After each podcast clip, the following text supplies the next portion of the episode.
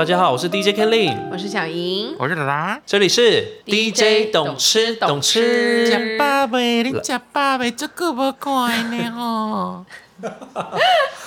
哎、你都很有创意耶！我刚才本想说叫小莹唱一下《青鹅阿寿》，你会唱吗？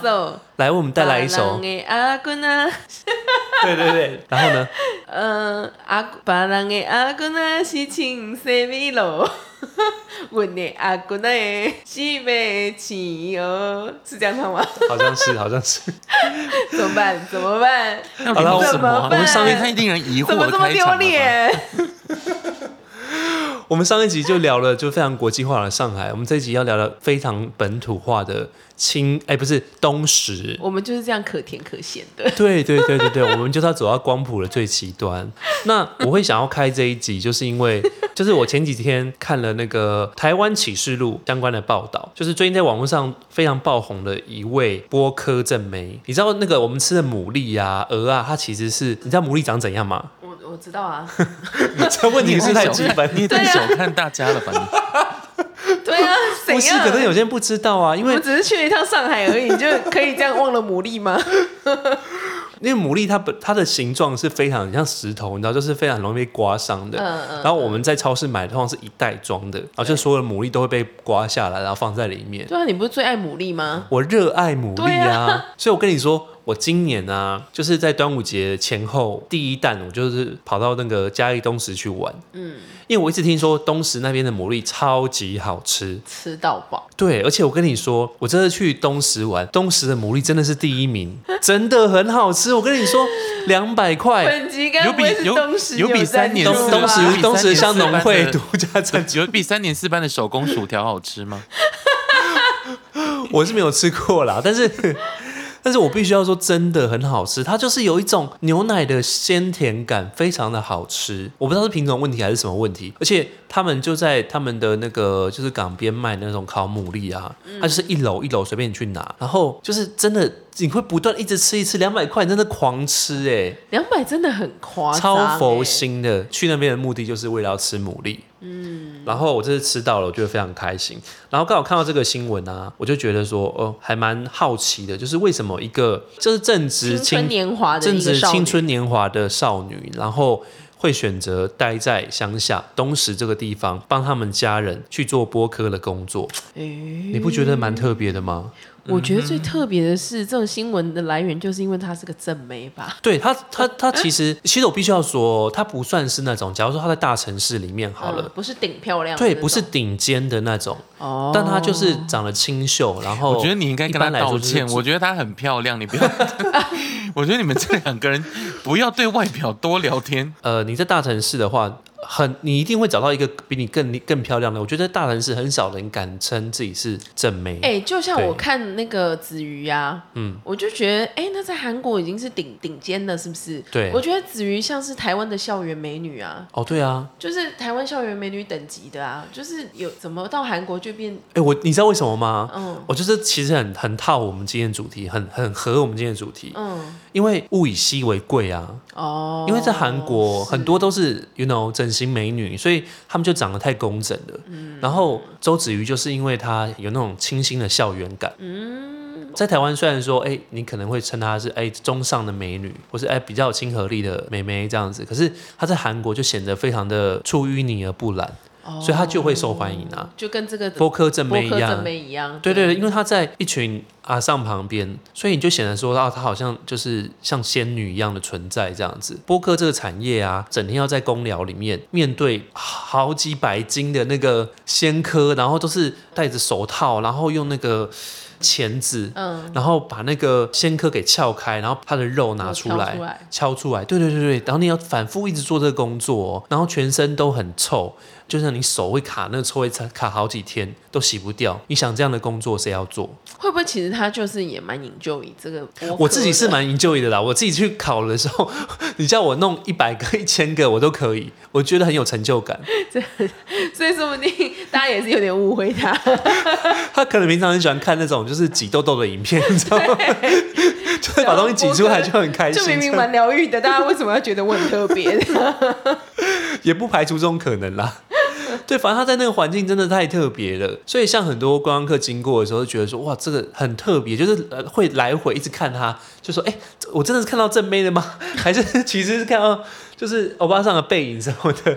对，然后他就在网络上爆红，因为太多人去跟他合照了。嗯，然后我这边简单介绍一下背景，这样子，就是他大学毕业之后呢，他就选择在台南的电信行工作，然后就帮客人，就是可能譬如说贴保护贴啊，然后呃帮申办那个门号啊什哦，么的。手机门号那种，对对对，做这些这些工作这样子，哦，通讯行，通讯行对。然后某一天突然觉得说啊，好无聊哦，就是然后没有什么未来，嗯，他就想说那就回家帮忙一下好了，然后就回到家就帮忙家里做做一些播客的动作嘛，嗯，然后结果那中秋节前后呢，他妈妈呃不幸在工作的时候不小心受了重伤，必须要打石膏。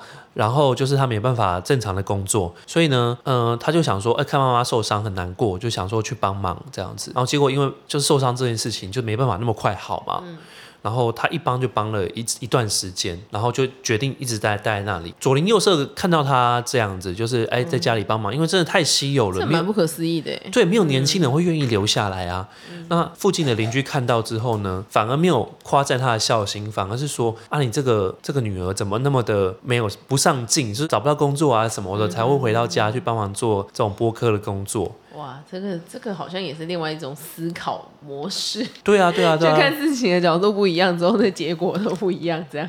那家人也觉得说，那，你如果说你要做这个行业的话，那你就不用去念大学啦，国中毕业就可以直接来帮忙啦。嗯，对。然后我觉得这件事情就蛮有趣的，所以因此呢，我觉得今天想要跟两位聊聊，就是你们对于这件事情的看法。哎、其实你讲到这个，我自己突然刚刚回想起一件事情，嗯就是我我也是来自于宜兰嘛，我们那个小乡镇。我你现在现在讲这件事情，我就印象深刻的是，我大概在大学的时候，嗯，然后就是有去餐厅工作嘛，对。对，有在就是去朋友的餐厅工作，然后呃，我妈知道这件事情之后，因为我以前的就是工作换工作找工作这件事情，我全部都不会先跟我妈说，嗯，就是我一定会先搞定好一切之后说，哦，我换工我换工作了，这样。就是我都只讲结论，对。对，然后我就在那个转换去餐厅工作的时候，我就跟我妈讲，我妈气炸，为什么？就是刚刚邻居左邻右舍的那个反应。哦，就是就觉得说，你如果要去嗯餐厅工作，你为什么你就不用那边念什么书啊？哇，气死！所以他们其实会很生气，这种事，对对啊？就是我想说，呃怎么我没想到，我没想到他会这个反应，嗯，嗯，对，就跟跟那个左邻右舍的反应完全一模一样。我想说，好有即视感哦。对啊。那你那时候去餐厅工作，你有开心吗？餐厅工作其实当时是因为朋友想要找我去入股餐厅，哦嗯嗯嗯对，然后所以才会去餐厅工作的。可是餐厅工作是开心的啊，只是真的是蛮累的。嗯嗯嗯。但因为你你本身就喜欢餐饮业嘛，对啊，不我喜欢餐饮业。嗯，不过我觉得我们上一辈的想法很多还是觉得说，你做这些比较基础的工作，比较做劳力的工作，对对，对他们还是会不希望你这样，还是希望你穿的漂漂亮亮的、干干净净的，嗯然后在办公室这样子。嗯，因为他们自己做这个工作，他们可能会觉得说，辛苦吧？对，很辛苦啊，不想要看到自己的子女也是这样子。可是换另外一个角度想哦，你想想看这些劳力密集的工作，如果没有年轻人去接手，那他是不是就会慢慢消失了？因为老人家他们岁数到了，就会慢慢慢慢走嘛，对不对？对啊，然后年轻人又不愿意接手，都跑到大城市，那这些行业未来怎么办？那我们就问一下我们那个澳洲大城市的 达达吧。对，因为我觉得他这样子的一个困境，我觉得在台湾很容易发生的困境，就是他们会有一种叫做社交型的压力去 push 你这个人的发展。因为小时候大家为了念书，大家就开始比说，呃，家长就想说，我为了让小孩子望子成龙、望子成凤，所以他们让他们去念书，其实也没有问过这些小孩子他们到底愿不愿意念书。那他们真的去念了之后，他回来帮忙又不愿意让他们回来帮忙，就等于说，这个孩子的未来都是。在那种同才，你说的什么隔壁邻居呀、叔叔阿姨呀、就是哎呀，我我挨邻居的怎么样？对啊，就是对都我觉得关你屁事这样。对，就是刚刚刚刚我一直很想说，他们邻居这样问的时候，真的只就回他一句干你屁事，我就是回来帮妈妈怎样？怎样？我不行吗？就是，但是对，所以变成说，为什么为什么现在很多夕阳产业没有人接手？它就是会有一个问题，就是在在这里，就是说很多年轻人他们也 也许有很多在大城市的一些吸引力，但是回乡工作并不是件非常难的事情。其实也有很多成功的例子啊，例如说把一些传统产业啊，啊用年轻人回去，然后用一些新的技术，对，用一些用一些新的技术，然后去结合国外的一些别的国家的方法，然后来。做出一个全新的产业，我觉得它并不会是一个百分之一百的困境，只是说你要怎么去克服台湾这种独有的这种邻居啊、阿姨啊、叔叔啊那些 那些那些闲言碎语，我觉得它是一种年轻人回乡的一个蛮大的障碍，你们觉得呢？呃假关心真斩量。我觉得在乡下老人们其实也是蛮矛盾的哦。嗯，对啊，因为他们如果没有年轻人来接手，那这个产业真的也会慢慢没落哎。嗯，可是你们觉得，如果说像现在网购越来越发达，还有宅配啊，那你觉得像年轻人如果下乡，譬如说家里如果譬如说像他一样是是养科人家，那就是你回到家里去做这个工作，然后帮他们做一些呃数位的转型，你们觉得这个未来有机会嘛？我觉得非常棒哎，其实有对啊，因为我就我现在的看法，我其实如都会觉得，其实如果你家里有什么事业啊，或是有什么已经经营了有点有譬如说，像国小的同学很容易会有什么家里是卖鞋子的、啊，就是塑胶的啊，对啊，什么铁工厂啊，这种很对，多。我都会觉得、why not？嗯，你知道这个社会有多辛苦吗？就是这些我们所谓这些北漂或什么的，你看光是房租在台北就已经哦吃掉你多少的、嗯的的生活费了，对，对然后吃饭各个生活费什么的都是贵的，那大家在那边干嘛？就是求一个机会嘛，嗯，对啊，那确实，如果以台北，你看我台北跟宜兰来说，我我曾经也想过说，哎、那我为什么我不回宜兰工作？但我们家就没有东西可以接哦。对，如果有的话，你会接吗我？会耶，我觉得我会考虑，真的，嗯。因为其实我觉得，就像现在，其实有很多二代，他们回到自己家的产业，其实他们都是把整个品牌重新 renew 了。嗯，嗯对，嗯就是他可以做出不一样的东西。谁说你回家接这些产业，它只能是原本的样子？或是对就是，或是会让人觉得啊，好怂哦。对，或应该是说，我觉得当然二代接手有很多另外一个议题啦，就是当然家人的工作，比如说就是也慢慢要下放给你对，就比如说嗯有些根本就爸妈还不愿意下放权力什么的，你也嗯动弹嗯不得，然后你在那边也是绑手绑脚，没有办法发挥自己。当然这样的案例也有，嗯对。可是我觉得也有蛮多二代是做出完全不一样的。我来我来讲一个我嗯周遭比较成功的例子哈，就是我一个非常我认识非常久的朋友，在那时候我大概在十八岁的时候认识他，他也算是我出社会的一个启蒙的一个人。然后呢，他嗯他一直在台北工作，他他家里其实在嘉义，然后是卖鸡肉饭的。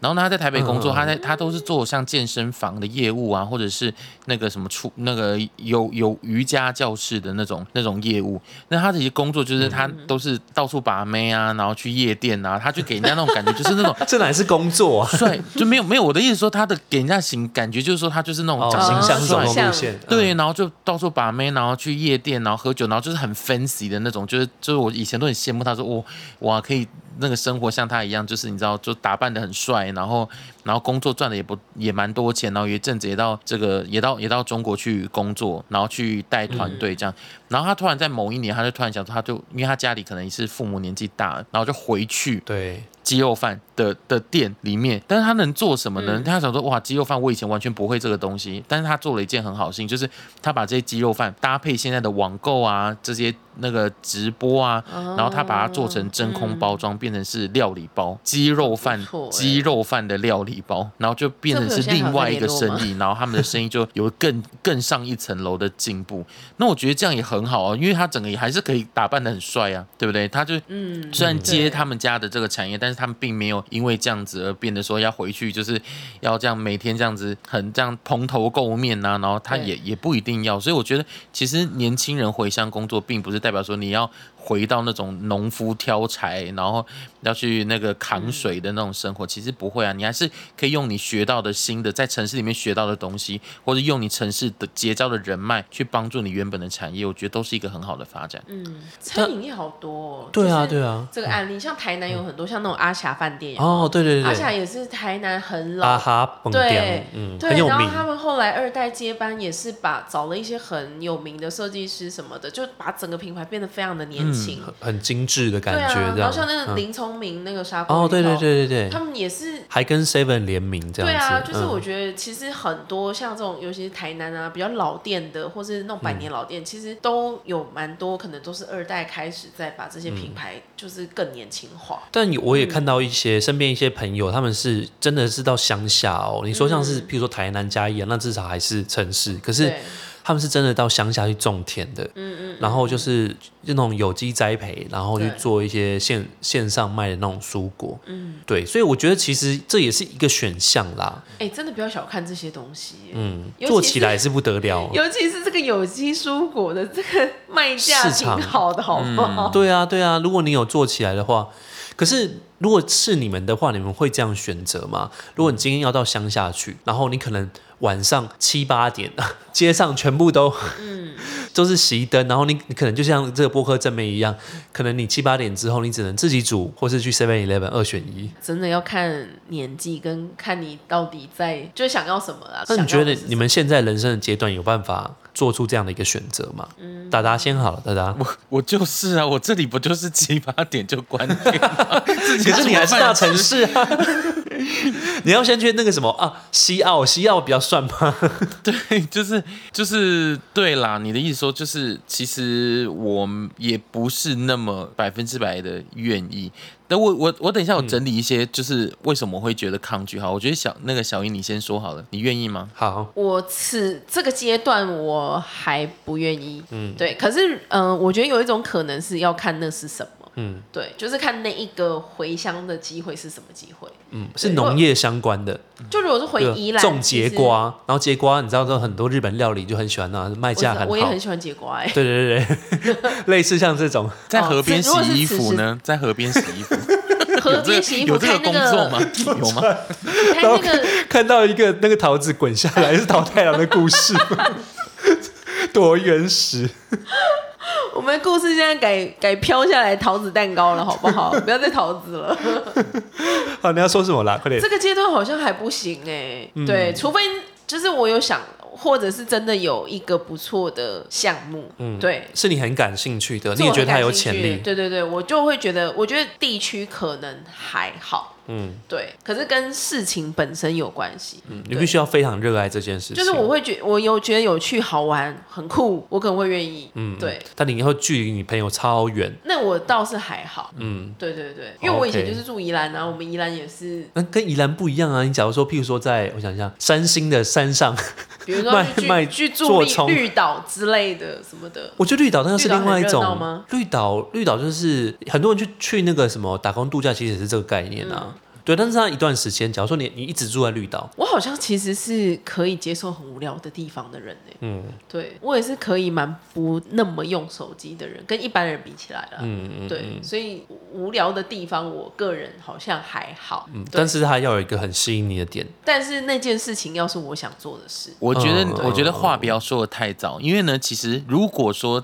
这个回乡工作是这么让年轻人这么向往的话，大家也不会都待在城市里面。所以呢，我来整理了一些，就是年轻人为什么他们不愿意回乡工作。第一个就是你们回乡工作的话，那边的工作的这个机会是相当的有限的，因为不是每一个对，就是乡镇它都有你想要做的工作，对吧？没错。，对啊，就是机会相对来少啦像我，相回来我就对很少。真的不知道干嘛哎。嗯，对啊，像我记得我朋友之前在新营，台南的新营那边有很多药厂，嗯，对啊，然后后来他那工作结束之后，他还是回台北啦，嗯 就是因为因为我觉得有一些大厂他们会在乡下，可是他们但相对来说，他们的其他的选择就会少很多。嗯，对啊，除非真的是你非常喜欢的工作，或是你非做不可，例如说家里需要帮忙的话，基本上年轻要回乡，可能还是会想一想，对不对？那第二个就是那边的这个教育的资源不足，等于说你真的想回乡工作，但是你想要学习，但他的培训机会就不像大城市那么多，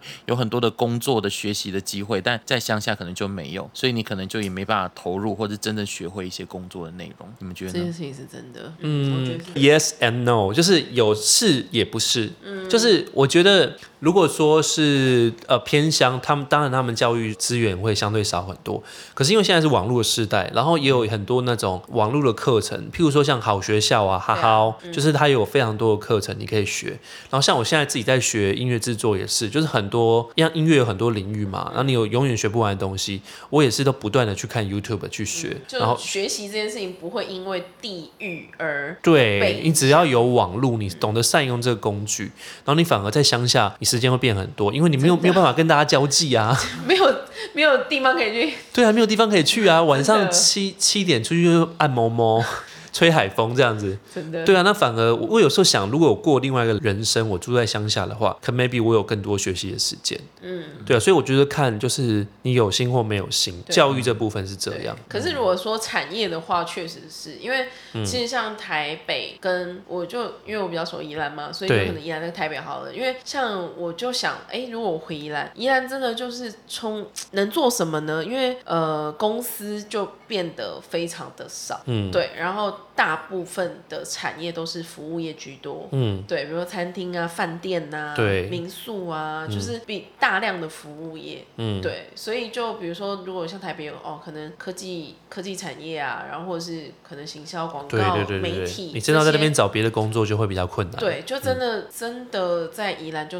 比较，受限啦，对对对，就对是，真的会这样，嗯。嗯，那第三个呢，在这个偏乡的话，你可能会面临到的是那边的交通啊、医疗设施跟通信的设施跟道路都不像大城市这么方便，所以便是你在偏乡的话，你。在城市的那个便利的感觉，带就打大打了折扣，所以很多人都不愿意回乡。那你们觉得呢？真的这个非常哎、除非有车，嗯，对，就是大众交通工具当然会差非常的多。嗯，然后说到这个，我比较有感的是，就是今年上半年有去找达达嘛，就是去做 road trip，一路往北开这样子。然后其实沿路上你会到很多地方是真的完全没有收讯哦，因为澳洲真的太大了。嗯，他们是不会像台湾一样到处都有搜讯，他们是很多地方是完全没有搜讯的。嗯，然后有时候就想说，那住在这边的人们到底要怎么过他的一生？就是我很难想象。然后他他就是有些小镇，然后那边就可以买咖啡啊，可以买食物啊。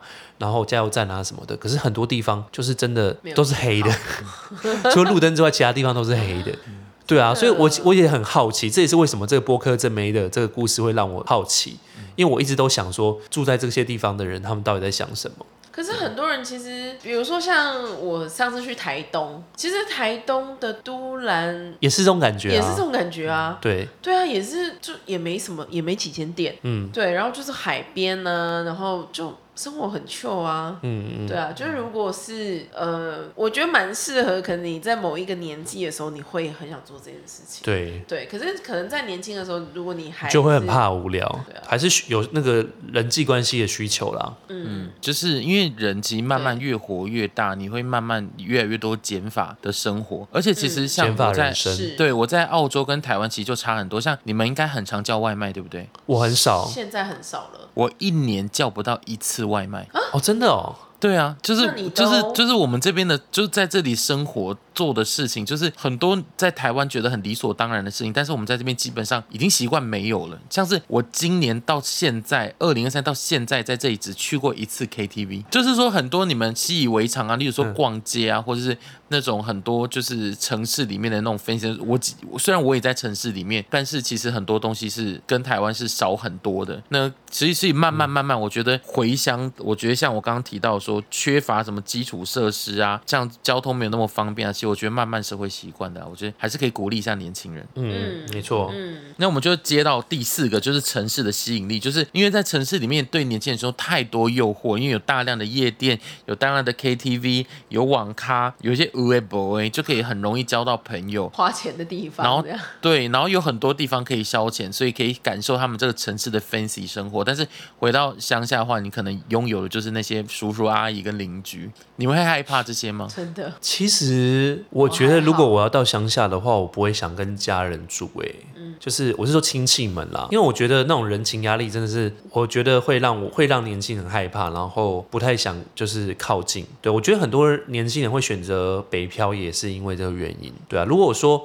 我今天要选择到乡下去住的话，应该就是我自己已经想清楚了，或是说那边有很吸引我的一个产业，对啊，或者说未来可能呃工作是可以远端完成，然后我就会想找一个风光明媚的地方安享天年。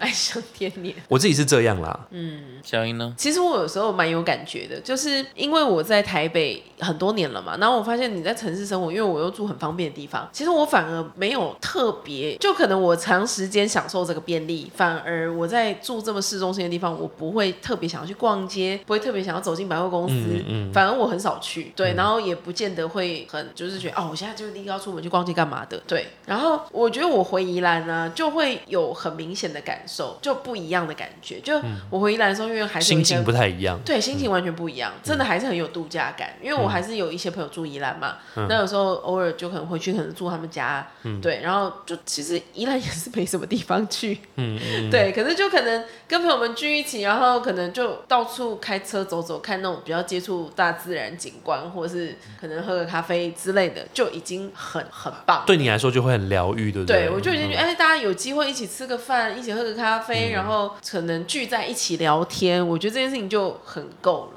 就不一定要是、哦，一定要是 KTV 加什么哪里哪里哪里这这种。对，我觉得我现阶段啦，我现阶段会比较喜欢离城市有一点点距离。其实就像我家这种状态，嗯嗯，它就是没有没有那么市区，因为像我以前住的也是很市区啊，就是在就拉河夜市那边哎、边。我觉得你太小瞧你家，你家这个也算是三重的市区。可是可是它毕竟离 台北市区，你现在住的地方，真的你是现在住的地方还真的市区吧？就是我我觉得有点距离，就是可能到呃半个小时到一个小时之内的那种距离，就是我我还可以接受。对，然后我要去工作啊，然后跟朋友聚会啊，逛百货公司啊什么的，我觉得那个时间是我我自己可以掌握的。嗯，然后我就觉得哎，这样的距离很刚好。那所以我现在的心境是比较喜欢住在大城市的郊区，但是你要我离开大城市，我觉得我现在可能会做不到，或许要等我。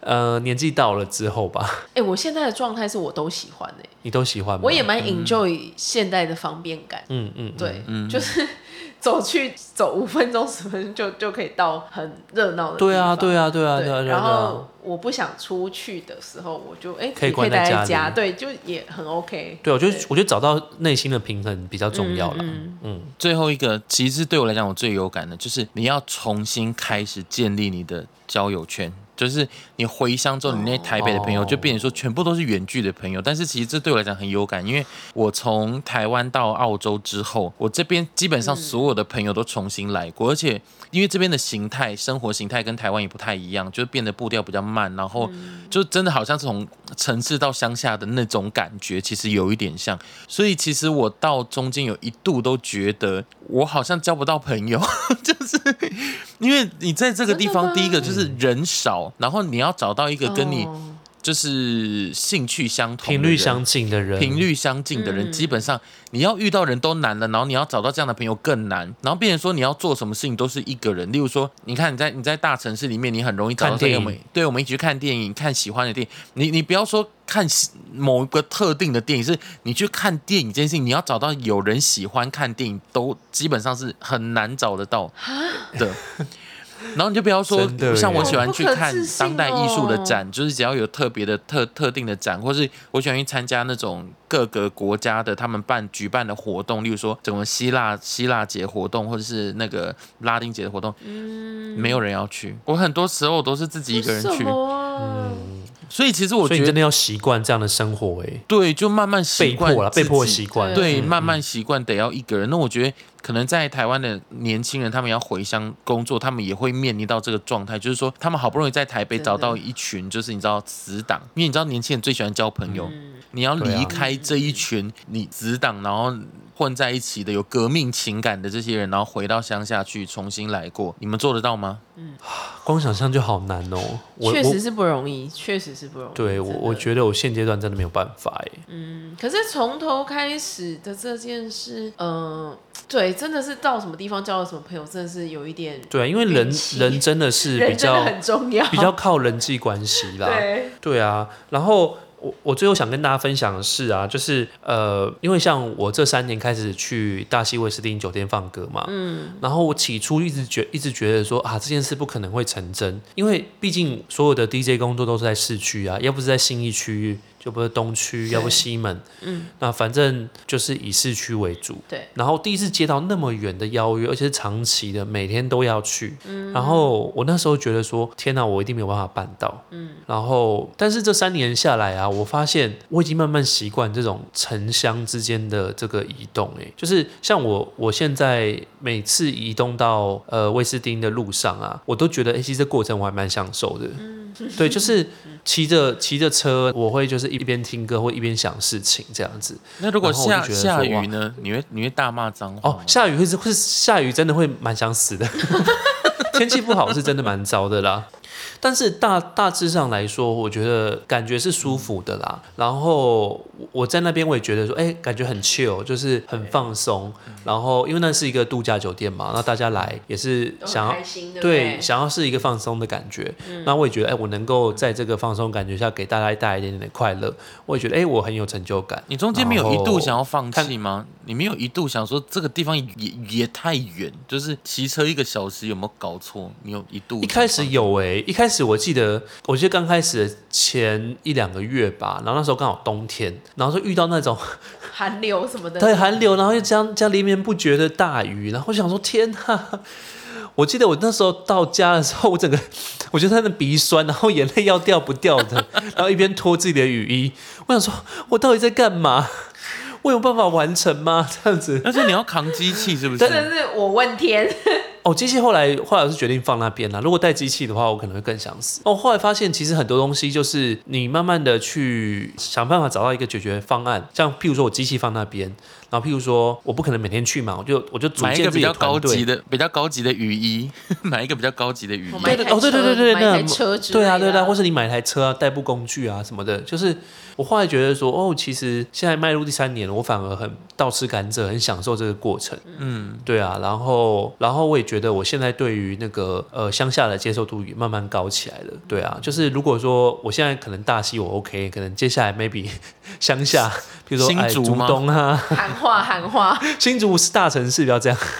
或甚至可能之后到什么东石啊这种，maybe 我可能都可以接受。嗯，对啊，对啊，对啊，所以我觉得其实习惯这种事情是可以慢慢的养成啦。那当然，如果年轻人下乡工作，一开始一定会呃，就是要重新适应这个环境，然后可能要认识新的朋友。但我相信现在网络那么发达，然后我觉得重新开始其实都是还是会有机会的啦。嗯，对啊，我觉得还是鼓励大家啦。我觉得不管是你人在哪里，我觉得本事在身上是最重要的。就是你在城市里面，你可以学习到，你尽可能的学到最多的本事，然后把你的本事带回你的家乡，然后让你的生活一样可以过得很精彩。我觉得是很重要。这个结论好棒哦。对啊，而且你如果有一些那个呃，就是一些新的知识，然后你你又成为乡下地方呃，可能少数几个那个就是有这些知识的人，那你竞争力很大哎。对，是啊，对啊，对啊，而且我们这些产业真的还是需要年轻的心血加入。我好怕未来吃不到牡蛎，尤其东石的牡蛎真的太好吃了，没有人要剥了，你可以自己剥啊。寄来每次都一整楼对而且。你就是你如果去那边剥牡蛎，你就是那个台北知名 DJ 下自己自己，发发记者来拍这样子，因为太爱吃牡蛎，对，哎、但我我每次回来之后，我我都会上网去查有没有那种没有剥的牡蛎，他真的寄一整楼过来，我真的会很开心哦。我希望中秋节可以完成这件事。运费贵不贵啊？我就问。澎湖那个啊上次我我们录音室那个订啊，哦哦，有吗？有啊，哎呦，好像可以有，好像可以有。就直接跟他订订牡蛎啊，看他们现在还有我觉得烤牡蛎。真的太有趣了，我希望你们也可以去尝尝这个桶中之味。你先订一楼过来，还是你要是你要不要去烤？你要不要去兼职帮人家挤粉刺啊？说不定你是喜欢挤粉刺的那种人。你们会那种看到脸书就那种挤粉刺的影片，你会把它看完吗？其实蛮疗愈的，但偏恶心。说实在的，聊远了啦 是，是聊太远了啦。好啦，回来回来。自己剪的。好了好了，那就是播客正妹的故事，可以鼓励到一些面临人生十字路口有考虑就是下乡工作年轻人喽。是的，希望你们多加入回去吧呃下乡工作的行列，赶快回去。回来吧，回来吧，喊话。如果你喜欢我们的话，也欢迎到我们的 IG，我们的 IG 在我们的呃资讯栏里面都会提供哦。加我，加我。对对对，加起来，加起来。如果你有什么 想要呃提问的问题，或是想要听的题目，都可以在上面许愿哦。那我们第一懂总之下周见啦，大家拜拜。再见啦，请阿嫂，再见。